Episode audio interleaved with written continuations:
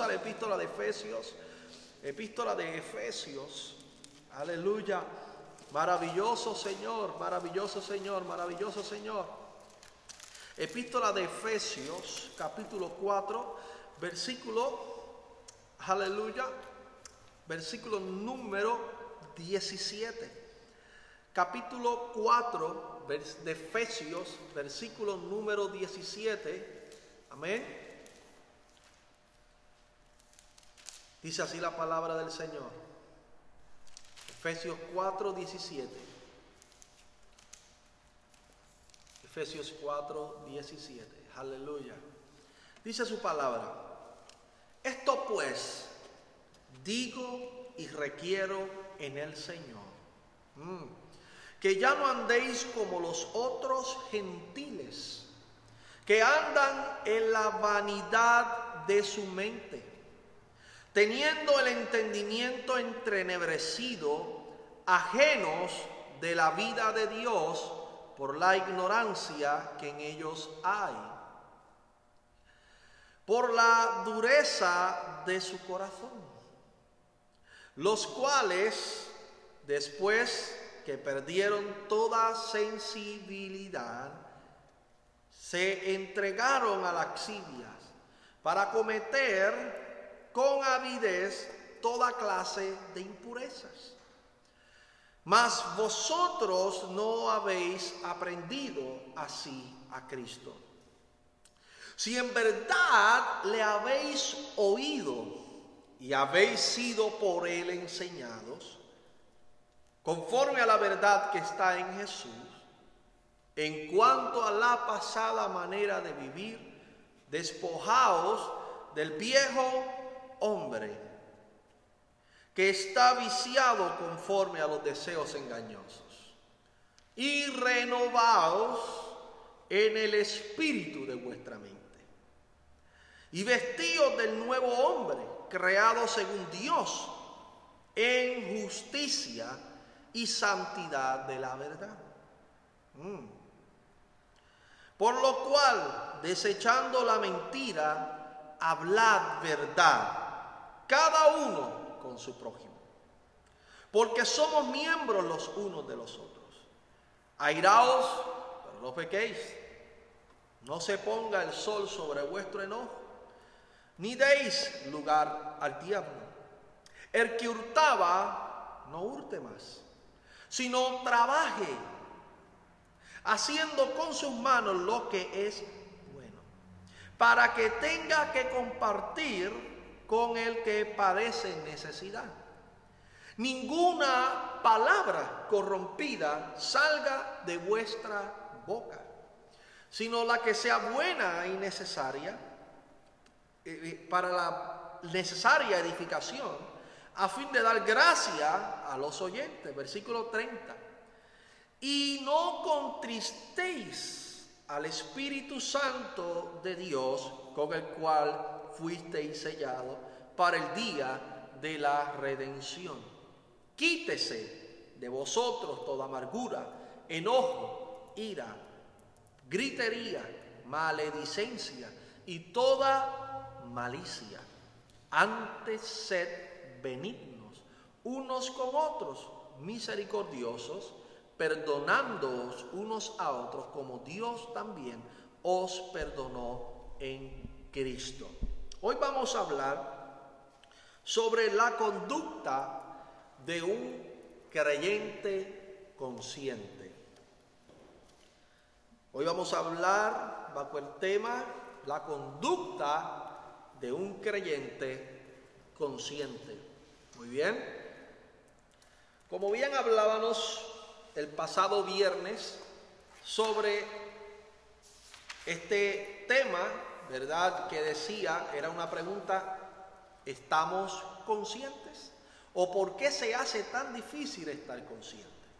La realidad, amados, es que cuando hablamos de la conciencia, ¿verdad? Es una palabra bastante interesante porque con ciencia, conocimiento y ciencia, conciencia. So, cuando nosotros estamos conscientes, es que tenemos el conocimiento adecuado para vivir una vida adecuada. Eso se le conoce en palabras más serias como una ética de vida. La ética de vida para una persona común y corriente es que hay que tener prioridades en la vida. Hay que tener metas, hay que tener objetivos, ¿verdad? Un ser humano consciente, un ser humano común que está consciente, busca la manera de prosperar, busca la manera de mejorar su estado de vida, busca la manera de de, echar hacia adelante, de buscar un trabajo, de ubicarse en algún lugar. Muy bien. Porque el ser humano se, se, fija metas para qué? Para automotivarse a sí mismo. Y de esa manera sentirse realizado. Una de las palabras más difíciles para muchas personas es la palabra sentirse realizado. ¿Cuántos de nosotros nos hemos sentido realizados. Sentirse realizados para nosotros simplemente es, pues, haber cumplido alguna meta o alguna proyección o objetivo que yo tengo en mi vida. Pero cuando nosotros analizamos la palabra sentirse satisfecho, ¿verdad? O realizado, esa palabra te lleva a una palabra bastante interesante llamada felicidad. ¿Qué es ser feliz? La palabra felicidad es una palabra que hoy en día se tiene un mal concepto de ella. Muchas personas se casan para ser feliz. Otras personas necesitan a alguien para ser feliz o a alguien que los haga felices. Cuando vamos al sentido literal de la palabra felicidad, el sentido literal significa sentirse satisfecho. Consigo mismo.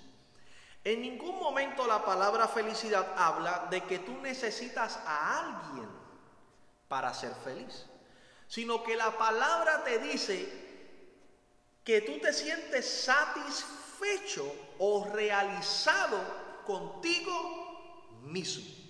So, en el más sentido básico de la vida humana, el ser humano común y corriente anda en busca de la felicidad y se proyecta metas y se proyecta objetivos de alcanzar para sentirse realizados, pero cuando llegan a esas metas, cuando cumplen esos objetivos, no se sienten felices.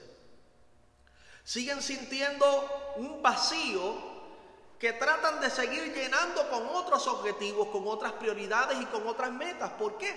Porque el ser humano siempre ha estado en busca de la felicidad. Ahora bien, la felicidad tiene como base un estado mental y emocional. Muy bien. Yo no me puedo sentir realizado o no me puedo sentir completo o no me puedo sentir eh, eh, satisfecho con mi persona si yo no tengo una mente y unas emociones estables, equilibradas, balanceadas y equitativas. Es de suma importancia que nosotros comprendamos que el ser humano realmente nunca ha, el ser humano común y corriente nunca ha conocido realmente el, significado de la palabra felicidad. ¿Por qué? Porque andan en busca de ella, andan detrás de ella y mientras más la buscan cometen errores que los llevan a sufrir consecuencias que los hacen infelices. Entonces, cuando estas personas llegan a Cristo, ellos piensan que el simple hecho de llegar a Cristo es llegar a la felicidad. Y mucha gente le predica, ¿verdad? Eh, a, otras personas, Cristo te hace feliz. Pero es aquí donde está el problema. Muchos creyentes no se sienten felices, no viven felices. Viven todo lo contrario, viven en tristeza, en agonía, en angustia, en pruebas, en tribulaciones, en desánimos, en desalientos, deprimidos, desanimados, etcétera, etcétera. ¿Por qué? Porque el creyente vive así cuando se le dijo que Cristo era el único capaz de hacerte feliz. La Biblia, ¿verdad? La Biblia no. Eh, eh, hay un cántico que me acuerdo de en mi niñez que decía: Solo Dios hace al hombre feliz. Solo Dios hace al hombre feliz. La vida es vana, todo se acaba. Solo Dios hace al hombre feliz. Ahora bien, si Dios hace al hombre feliz, ¿por qué hay tantos cristianos infelices? La respuesta nos la da la palabra. El comportamiento de un cristiano consciente es aquel cristiano que sabe que necesita mantener una experiencia constante con Dios. En el Evangelio no, no, no te va a proveer felicidad porque tú estás en el templo, porque tú estás orando, porque tú estás leyendo la Biblia. La felicidad en el Evangelio procede de establecerse en Cristo. No es ahora solamente eh, cantarle a Cristo para eh, eh, decir que soy cristiano, no, es establecerme en Jesús es que yo viva en Él y Él viva en mí. El apóstol Pablo decía, ya no vivo yo, sino Cristo vive en mí.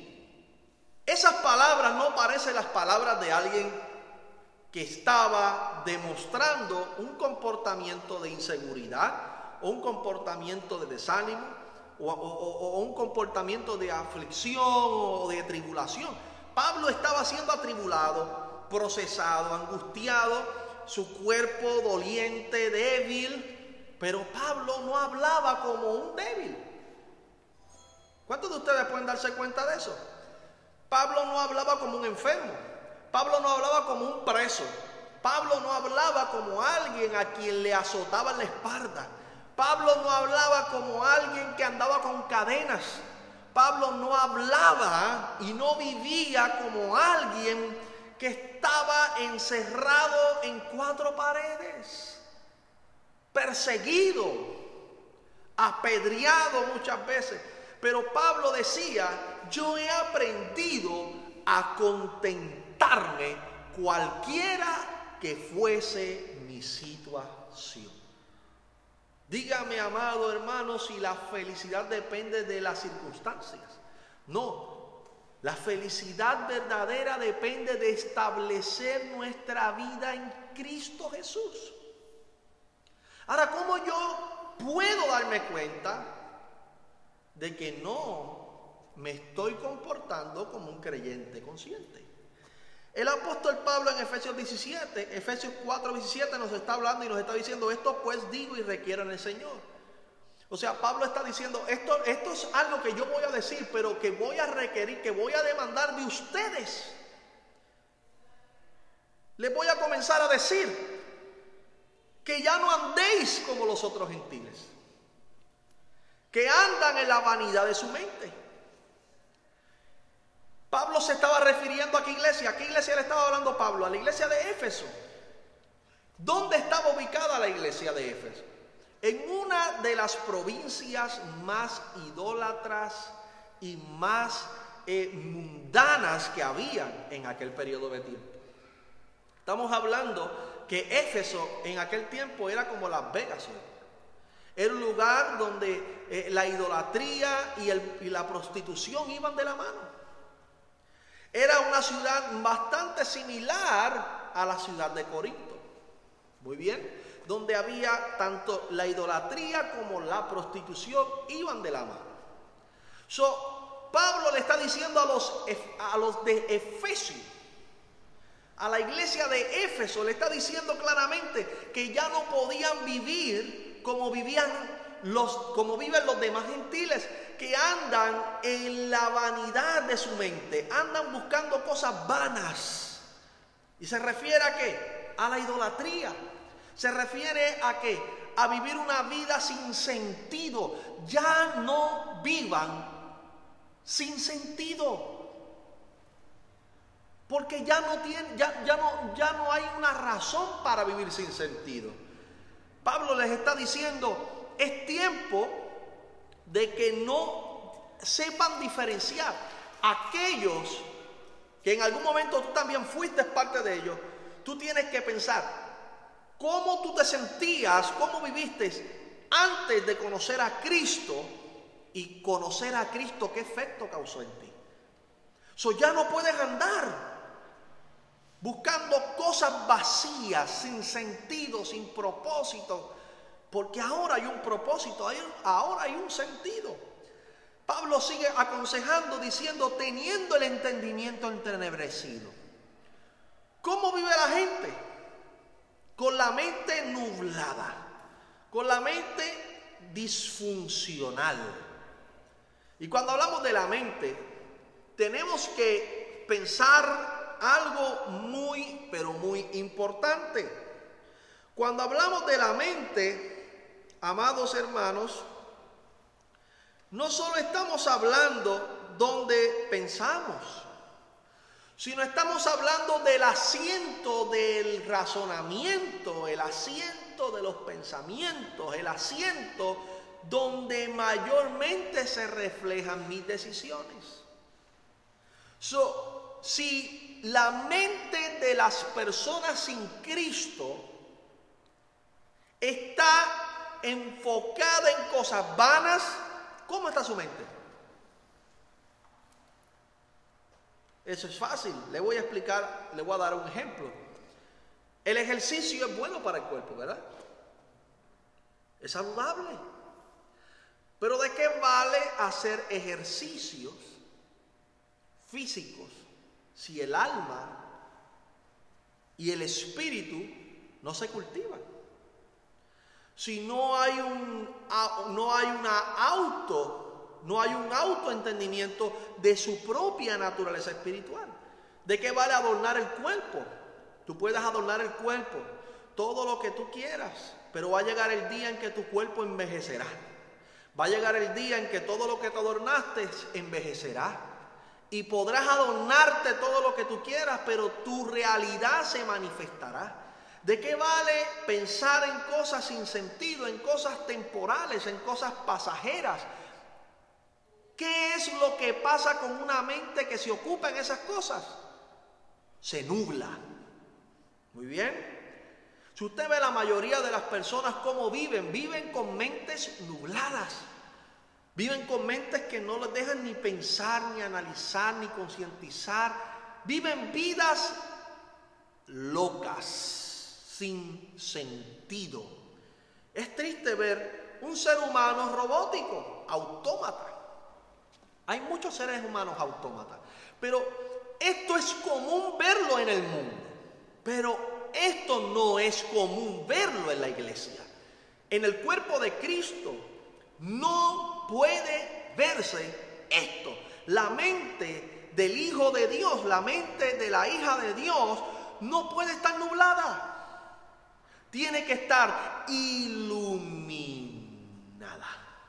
Cristo es nuestra iluminación. ¿Alguien estará entendiendo hoy? Entonces dice que no solo tienen el entendimiento, la capacidad de entender nublado, sino que dicen ajenos de la vida de Dios por la ignorancia que en ellos hay. Una de las cosas más peligrosas, y yo siempre lo he dicho y siempre lo diré, la ignorancia es pecado. Vivir en ignorancia es complacerse en el pecado. ¿Qué es ignorancia, pastor? La palabra ignorancia significa faltos de conocimiento.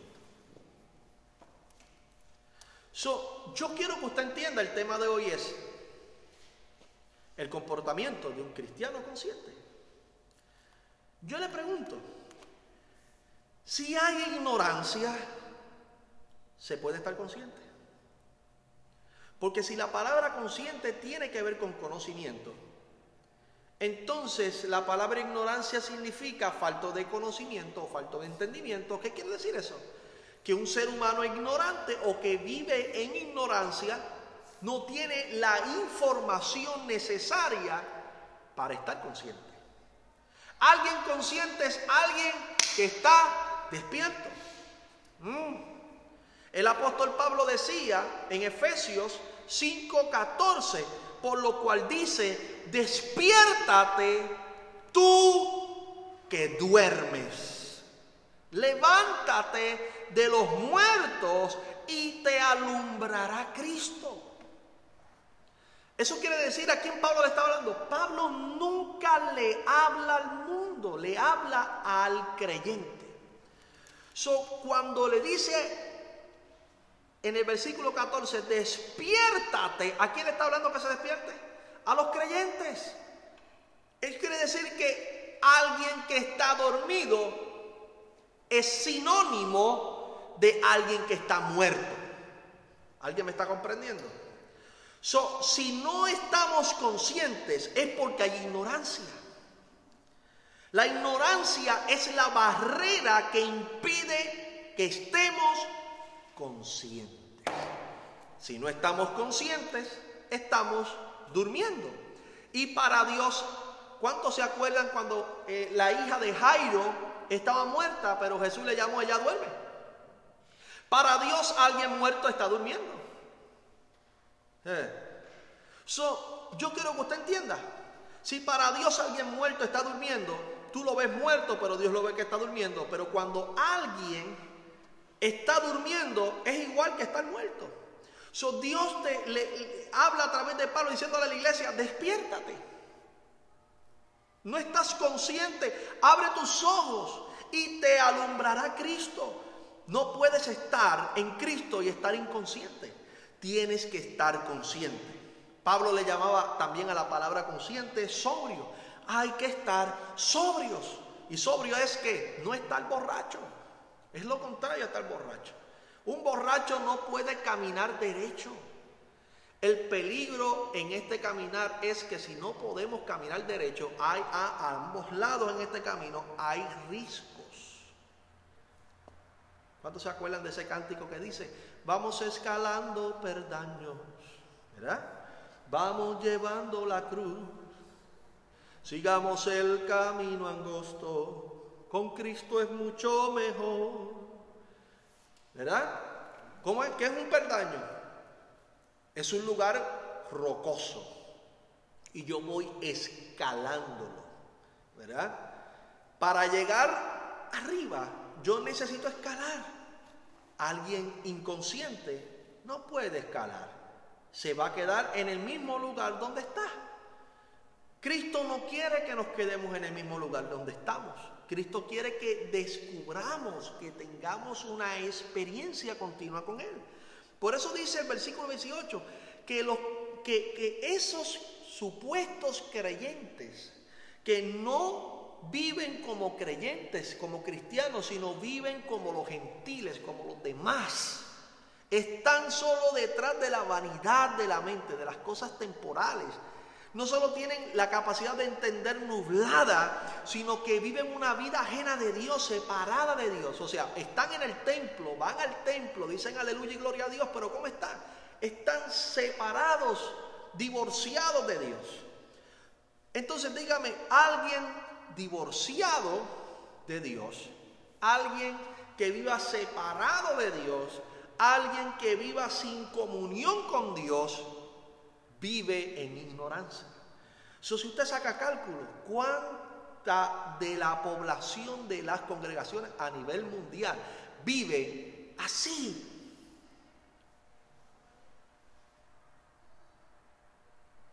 Mi pueblo perece por falta de conocimiento. ¿Verdad? ¿Quién lo dijo? Dios lo dijo. Mi pueblo está muriendo.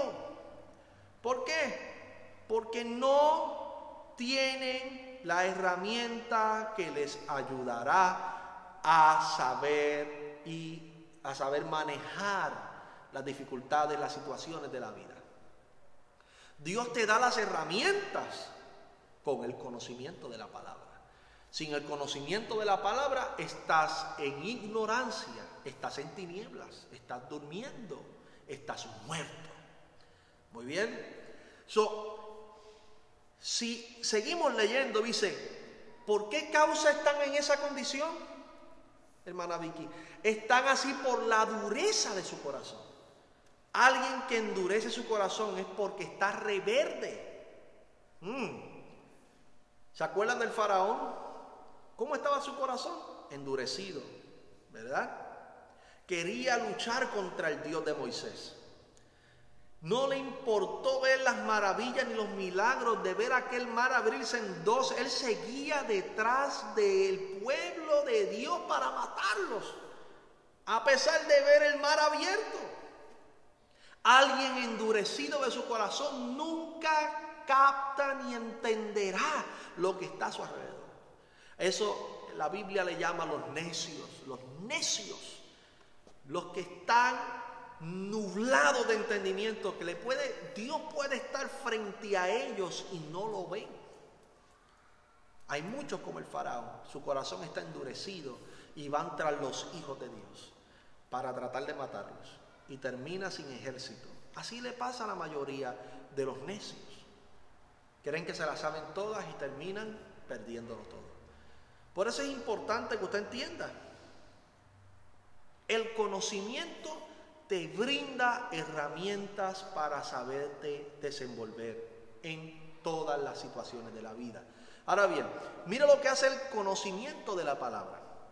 Muchas personas tienen, eh, ¿verdad? Eh, no entienden qué significa llegar al templo, qué significa llegar a la casa de Dios y cuál debe ser la actitud en la casa de Dios. Muchas personas todavía no entienden eso porque no han leído la Biblia o porque alguien no les ha enseñado lo que la Biblia dice sobre eso. La Biblia me habla en Eclesiastés capítulo 5. me dice unas instrucciones que en mis años de ministerio es prácticamente nunca escuché sobre esto. Hasta que yo lo leí. Cuando yo me puse a leer las escrituras, me puse a leer el, libro de Eclesiastés o el libro de predicación o el libro del predicador, que eso es lo que significa, yo entendí algo muy interesante. Unas instrucciones de cómo yo tengo que comportarme en la casa de Dios. Fáciles de entender. ¿Qué dice ahí el versículo 1? Cuando fueres a la casa de Dios, guarda tu pie. No entres por ahí como una por tu casa. Dice, y acércate más para oír que para ofrecer el sacrificio de los necios. O sea, si tú no sabes a quién vas a adorar en la casa de Dios, no digas nada mejor. Porque el decir aleluya, gloria a Dios, sin saber, sin entender a quién yo estoy dirigiendo esta alabanza, me hace a mí un necio. El apóstol Pablo decía que tenemos que adorar y alabar con entendimiento de lo que estamos haciendo. Pero la gente no entiende porque no tienen conocimiento. Muy bien.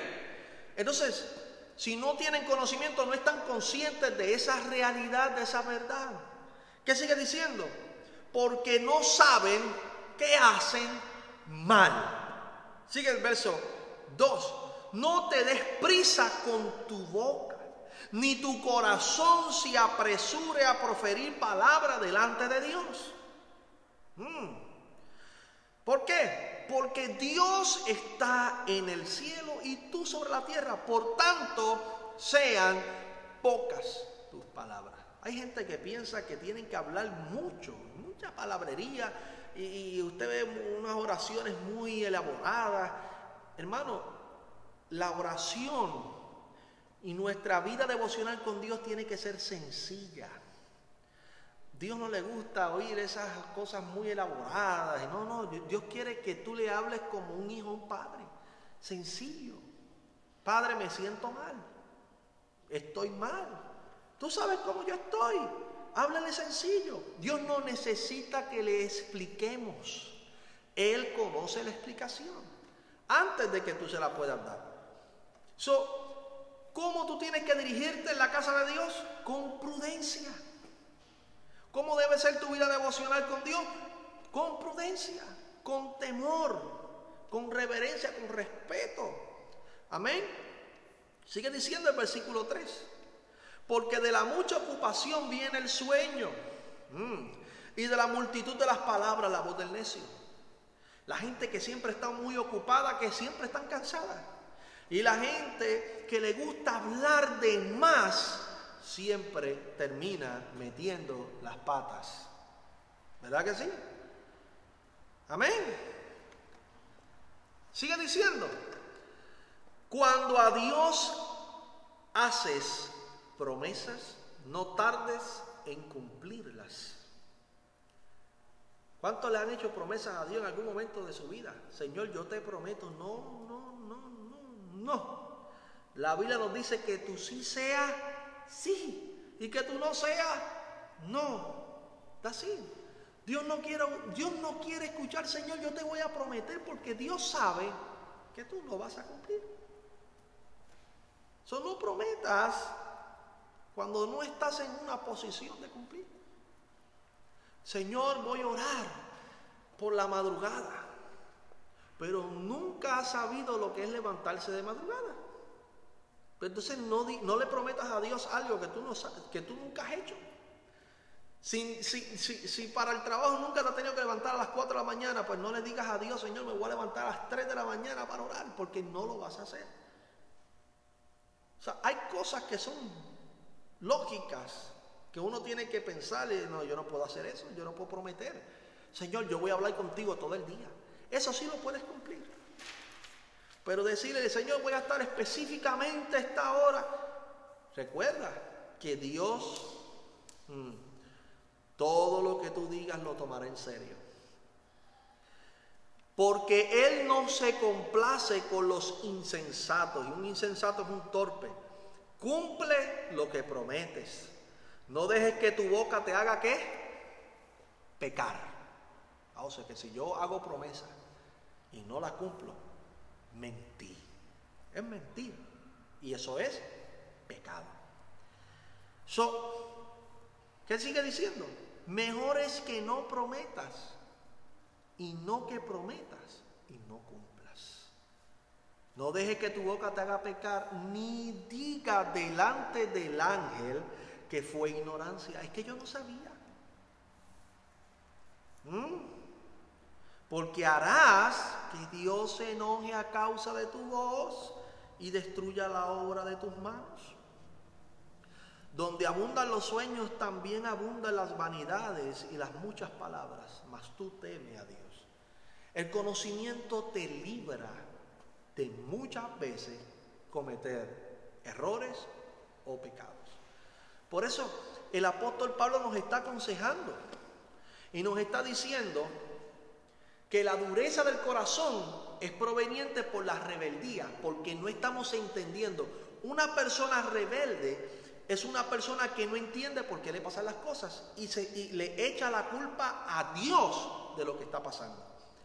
Las cosas que uno no entiende que le pasan alrededor de uno no son culpa de Dios, no son culpa de nadie, son consecuencias de uno quedarse quieto o de uno no hacer lo que tiene que hacer.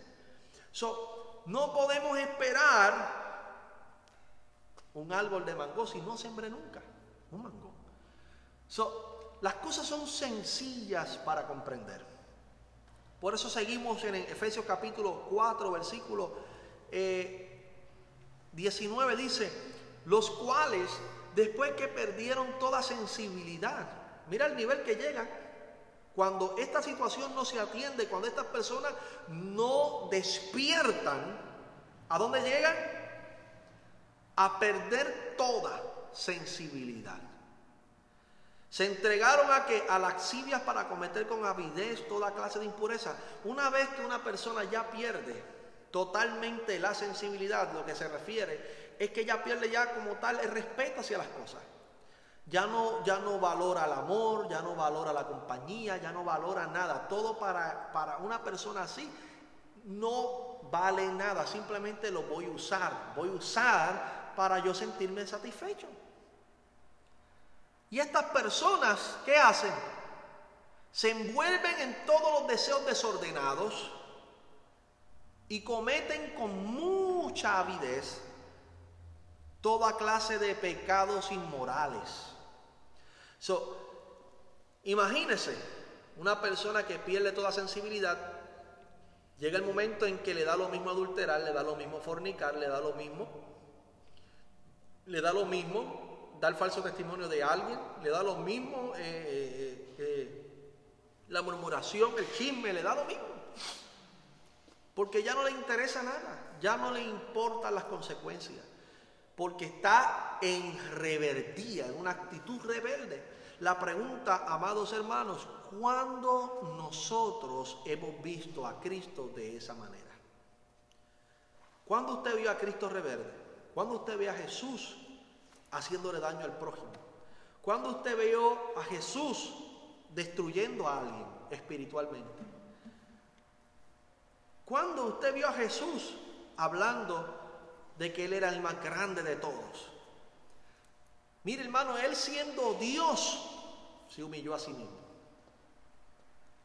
Él siendo Dios se despojó de sí mismo para poder ser uno de nosotros. Entonces por eso es que el apóstol Pablo dice, mas vosotros no habéis aprendido hacia Cristo. Ustedes nunca vieron a Cristo haciendo nada de esas cosas que les estoy diciendo. ¿Por qué? Porque Cristo es el discípulo de Dios. Cristo era el morde del cristiano perfecto. Si Cristo es el cristiano perfecto, y tú y yo nos tenemos que parecer a Él, usted tiene que ponerse a pensar. ¿Cómo yo puedo ser como Cristo? ¿Alguna vez no se ha puesto a pensar en eso? ¿Cómo yo puedo ser como Cristo? El apóstol Pablo se atrevió a decir en la primera carta de los Corintios, sed imitadores de mí, como yo lo soy de Cristo. ¿Mm? So Pablo decía, imítenme a mí, porque yo imito a Cristo. si ustedes me imitan a mí, ustedes están imitando a Jesús. Porque yo sigo los pasos de Jesús. Yo sigo las huellas de Jesús. Yo estoy en el morde de Jesús. Y el apóstol Pablo seguía diciendo en algunas ocasiones, porque yo quiero llegar a la altura del varón perfecto. No he llegado allí, pero voy en busca de eso. Filipenses 3, verso 12 al 15. Pablo lo dice, que él no era perfecto, pero que él buscaba abrazar con fuerza el por qué Cristo lo abrazó a él primero. Él quería descubrir ese amor de Dios. Amado hermano, usted tiene que fijarse una meta. Si usted es un cristiano consciente, usted no se va a conformar con un servicio, no se va a conformar con un culto de oración, con un culto de estudio bíblico, no se va a conformar con un culto de oración, no se va a conformar con un milagro. Usted va a querer saciarse más de Jesús. Porque la meta que debe tener cada uno de nosotros es Jesús. Yo debo parecerme a Jesús. Colosenses capítulo 3 nos ilustra aún más en este tema. Colosenses 3.1 dice, si pues habéis resucitado con Cristo, que dice, buscad las cosas de arriba donde está Cristo sentado a la diestra de Dios. ¿Qué hace un hijo de Dios consciente de sí? Consciente de la obra de Dios, consciente de que Cristo está en su vida, consciente de los frutos del Espíritu, consciente de quién es en el propósito de Dios. ¿Qué hace? Sus orientaciones son celestiales. ¿Ah? Sus orientaciones son qué? Enfocar su mirada en las cosas del cielo. ¿Qué sigue diciendo? Poner la mira, poner la mira en las cosas de arriba y no en las de la tierra.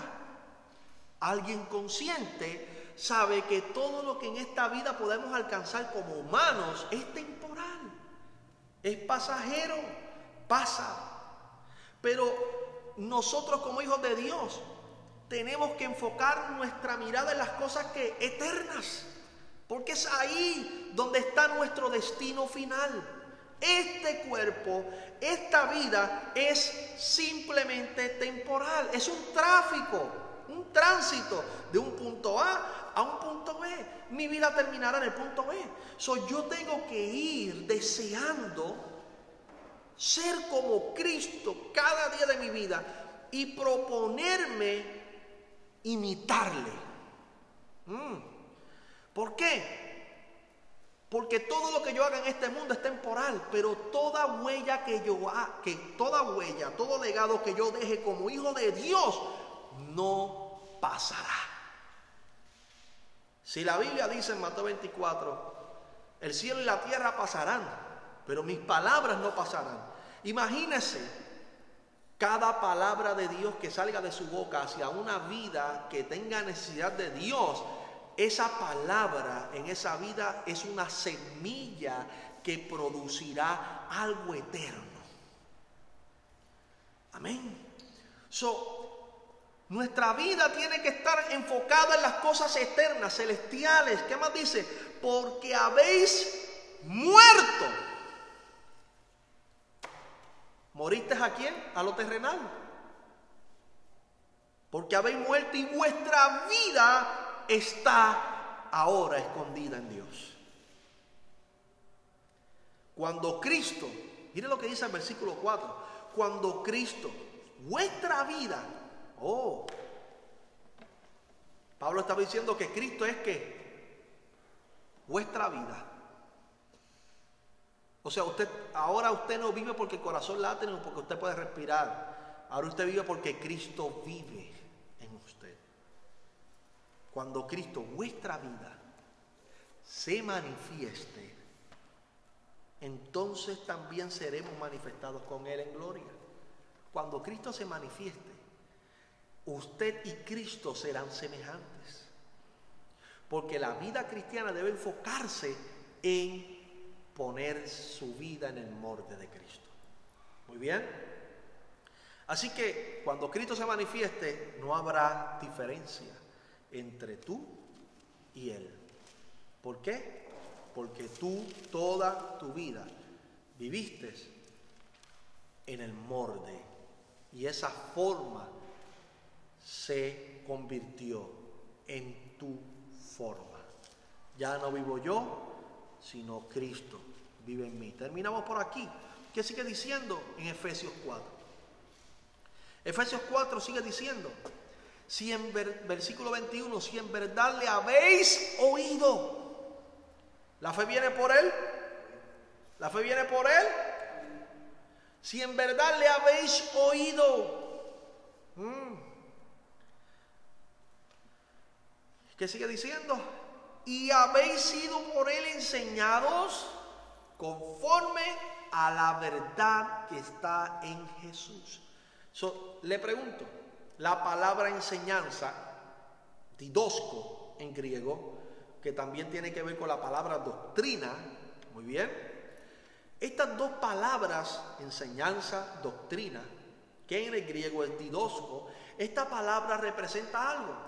Si Cristo fue el que me enseña o el que me enseñó, ¿a quién me voy a parecer? Si fueron sus palabras las que oí y fue su enseñanza la que recibí, ¿qué dice? Conforme a la verdad que está en Jesús. Jesús es la verdad que me hace libre. Jesús dijo en 8, 31 y 32. Vamos a más que el versículo 32 de Juan. Capítulo 8 de Juan, verso 32 dice, y conoceréis la verdad. ¿Quién es la verdad? Cristo. Y la verdad, Cristo, te hará libre. El versículo 36 de ese mismo capítulo dice, si el Hijo os libertare, seréis verdaderamente libres. Entonces, si Jesús está en mí, yo debo estar consciente de que Él vive en mí. Yo debo, estar consciente de su vida en la mía. Mm. ¿Habrá alguien que pueda sentir los latidos del corazón de Jesús?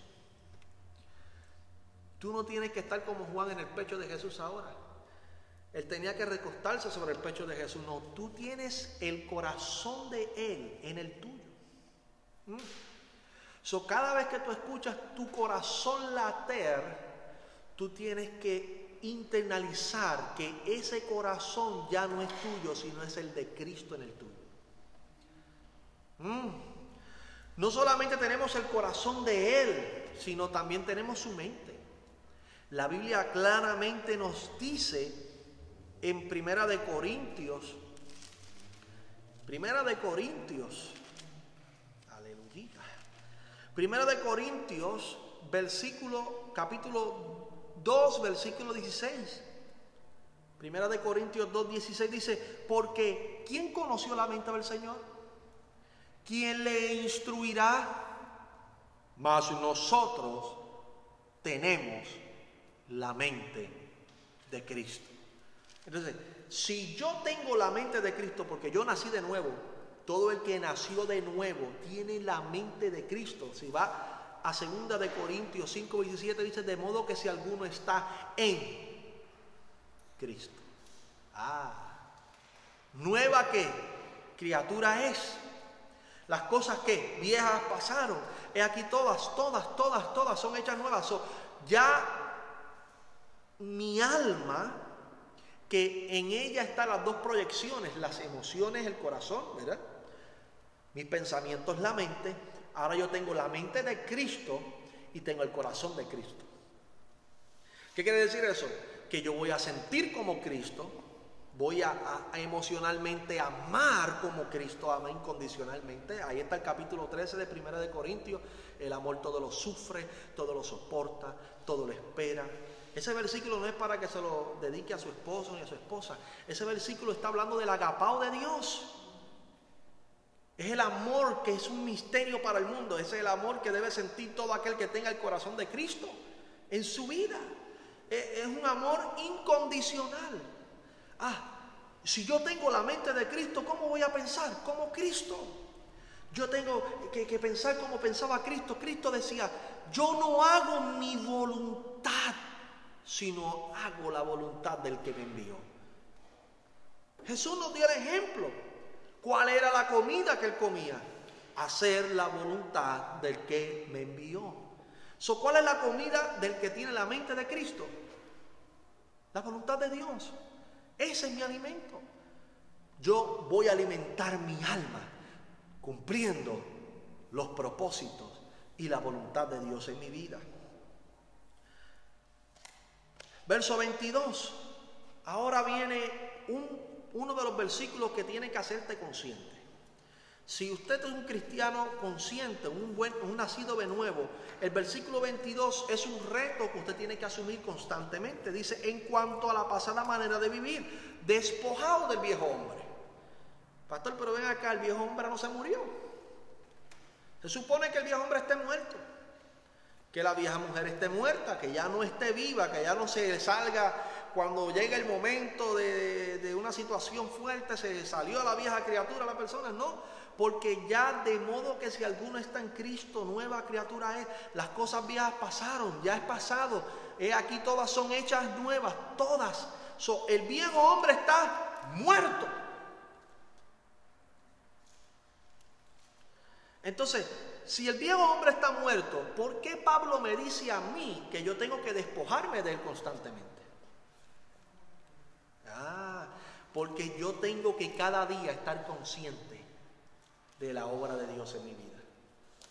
Todos los días, la Biblia dice, ¿verdad? Claramente, Vicky, que nuevas son sus misericordias cada mañana. So, algo Dios ha diseñado para ti en el día de hoy o algo Dios diseñará para ti en el día de mañana.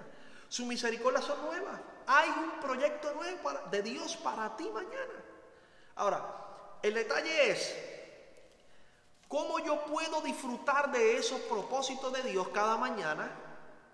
Cada día es un propósito de Dios que debe cumplirse en tu vida. Es un paso que debemos dar en el mundo espiritual.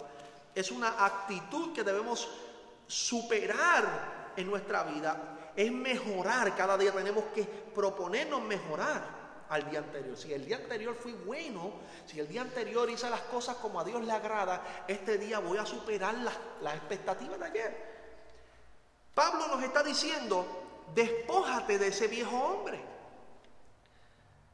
Pablo no está diciendo que el viejo hombre está, eh, Pablo está diciendo que el viejo hombre está vivo. Pablo está diciendo tienes que sacar los rasgos que quedan de esa antigua forma de vida. Debes dejar de pensar como pensabas antes.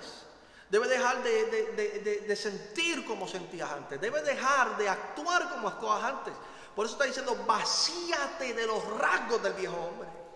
Vacíate de lo que queda. De esa pequeña niebla que queda todavía.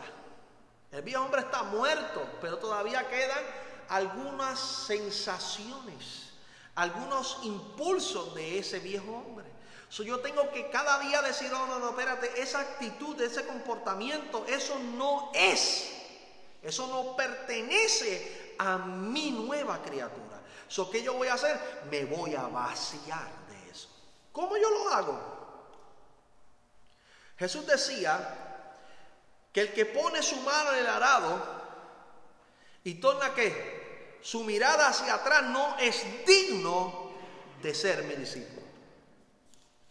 Usted nunca puede pensar que eso será difícil. Si usted está pensando eso es difícil, que yo no tengo la capacidad, eh, eso es la misma excusa barata que le dieron a aquellos dos personajes que le dieron, Señor, yo te seguiré. Yo quiero seguirte a donde tú vayas, pero déjame primero ir a partirle el buey en pedazos, cocinarlo y repartirlo a la familia. El otro viene y le dice, Señor, déjame enterrar a mi padre primero. Son las mismas excusas. Es que es difícil, es que yo no sé cómo hacerlo, es la misma excusa. Si tú te comprometes en poner la mano en el arado para empezar a arar la tierra para la semilla, tienes que comprometerte hasta el final. No puedes hacerlo, decir, poner la mano y sacarla, porque automáticamente tú mismo te desechas. La gente está esperando que Dios deseche a aquel que Dios no. Nosotros lo hacemos. Ponemos la mano en el arado y cuando vemos el peso del compromiso, decimos, no, yo no quiero eso. No te descartes tú mismo. Eso es lo que pasa con aquellos tres que fueron donde Jesús. Jesús hablando de aquellos que en aquel día le dirán, Señor, pero si que en tu nombre predicamos, si en tu nombre sanamos, si en tu nombre profetizamos, si en tu nombre echamos fuera demonios. Jesús dijo, apartado de mí, asadores de mala, nunca os conocí. Ustedes quitaron la mano del arado del principio. Se quedaron con el título, se quedaron con la posición, pero nunca araron conmigo la tierra. Muy bien. Eso es bien importante que cada vicio sea despojado de nuestra vida. Usted sabía, amados hermanos, que los vicios están en nuestra carne humana. El alma nunca, nunca, el alma no se conecta con los vicios si no es a través del cuerpo. Los vicios es una necesidad que no necesitamos. So, el apóstol Pablo está diciendo que nos despojemos del viejo hombre que está viciado conforme a los deseos engañosos. Hay unos deseos engañosos, ay, si yo, si yo hiciera esto. Y hay personas que están lamentando lo que no hicieron. Y la mire, no se lamente. Son deseos engañosos que quieren dominar su interior para mantenerlo esclavo de la culpa. Usted tiene que liberarse de la culpa porque eso también es un vicio de la humanidad. Aleluya. El verso 23 dice, y renovaos en el espíritu de vuestra mente. Tu mente tiene que renovarse constantemente. Tú no puedes seguir hoy, pues tu mente funciona de una manera y mañana tu mente funcionará de una forma retroactiva, eh, eh, eh, contraria. No, tú tienes que reprogramarte constantemente. Tú tienes que poner tu mente y enfocarla en los propósitos de Dios. O sea, ¿cuál es tu plan Dios para mi vida hoy? Renuévate. La palabra de Dios es la base de la renovación. Cuando tenemos base bíblica, cuando tenemos conocimiento bíblico, ese conocimiento nos ayuda a impulsarnos en la renovación de nuestra mente. Tenemos que mantener una constante renovación. No podemos continuar dos días igual tenemos que evolucionar. Apunta esa palabra. Versículo 24, y hasta aquí lo dejamos y el próximo viernes continuamos con esto. El versículo 24 dice, y vestidos de nuevo hombre. ¿Mm? Ah, oiga bien. ¿Dónde está el nuevo hombre? El nuevo hombre está dentro de ti dentro del cuerpo. Pero Pablo está diciendo, ok, el nuevo hombre está dentro de ti, pero yo necesito, Pablo está diciendo, yo, yo necesito que tú entiendas algo. Tú necesitas parecerte a ese nuevo hombre. Tú necesitas que tu cara, que tu gesto, que tu forma de vestir, que tu forma de hablar, que tu forma de interactuar, que toda la manera que tú vas a, ¿cómo se llama eso? A interactuar en ese nuevo, en ese día, tiene que ser visible la nueva criatura. ¿Cuántos de ustedes se visten? Bueno, todos aquí estamos vestidos.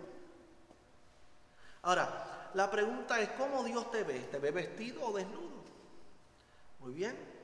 La desnudez representa el pecado. La santidad representa la vestimenta espiritual. So, Pablo nos está diciendo que necesitamos vestirnos de santidad, de relación. La santidad y la relación con Dios están relacionadas. No podemos ser nuevos hombres si no tenemos una relación que es la que nos va a mantener vestidos de la santidad que Dios está buscando en el creyente. Por eso dice claramente, eh, vestido de nuevo hombre, creado según Dios en la justicia y santidad de la verdad. En la justicia y santidad de la verdad. ¿Cómo debe estar vestido el creyente? Que está consciente, que tiene una base y fundamento doctrinal del conocimiento bíblico. ¿Cómo va a estar? Vestido de santidad. ¿Vestido de qué? Vestido de justicia. ¿Y qué es lo que va a representar esa santidad, esa justicia? La verdad. ¿Y qué hace la verdad? Libera.